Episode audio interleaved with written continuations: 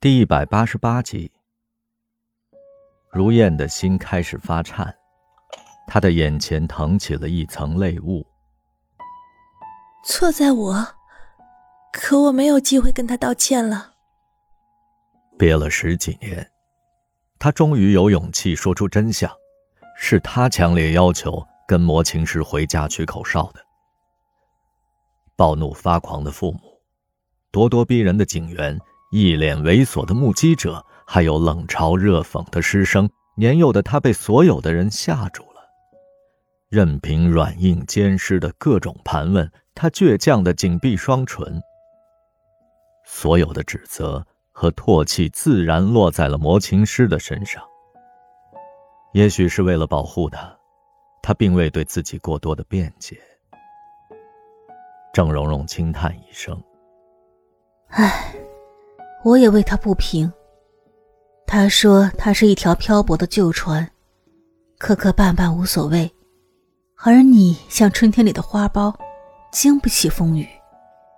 童年的不幸会伴随终生。他天真的有点愚昧，善良的有点可悲。在马路上看到一只蜗牛，也要捡起来放进草丛。我从没见过那么干净的灵魂。也正是因为如此，我爱他至死不渝。整整一个下午，如燕静静的聆听魔琴师的故事。他为他多舛的命运哀叹，也为他和郑蓉蓉的爱情感动。他问郑蓉蓉：“他是不是为他写过很多歌？”他说：“为我写过十首歌。”我答应他要出一张专辑，可惜。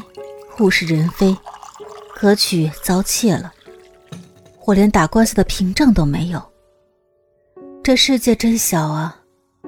我刚知道普瑞尔乐队的原主唱山猫就是阿姨的外甥。我还记得山猫小时候那可爱的样子，他嗓子很亮。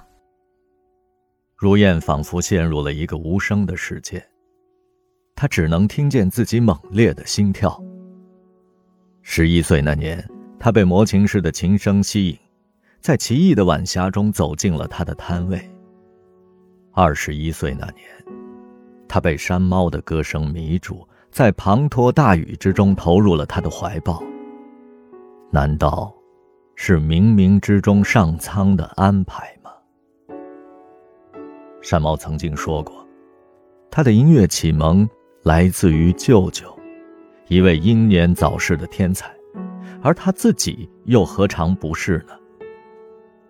如燕从包里掏出了珍藏多年的雕花木盒子，放在桌上。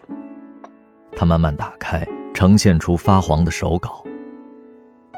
郑蓉蓉用颤抖的手拿起乐谱，逐页翻阅，泪光闪烁。如燕说：“他寄过来的包裹皮，我都留着。”字迹和邮戳也依然清晰，我愿尽力提供一切佐证。郑蓉蓉紧紧的握住了他的手。莫卫率领工作组提前半个月抵达三亚，筹备太岳湾的启动仪式。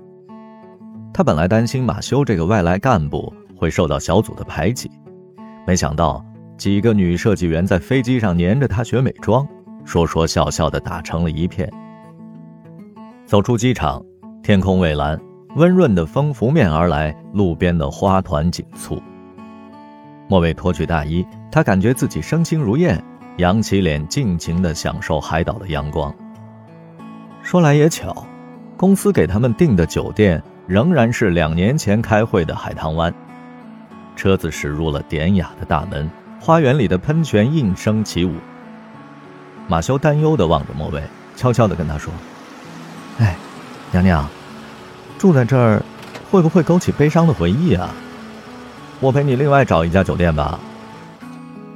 我正想故地重游呢，你还记得我上次的房号吗？太考验记忆力了吧？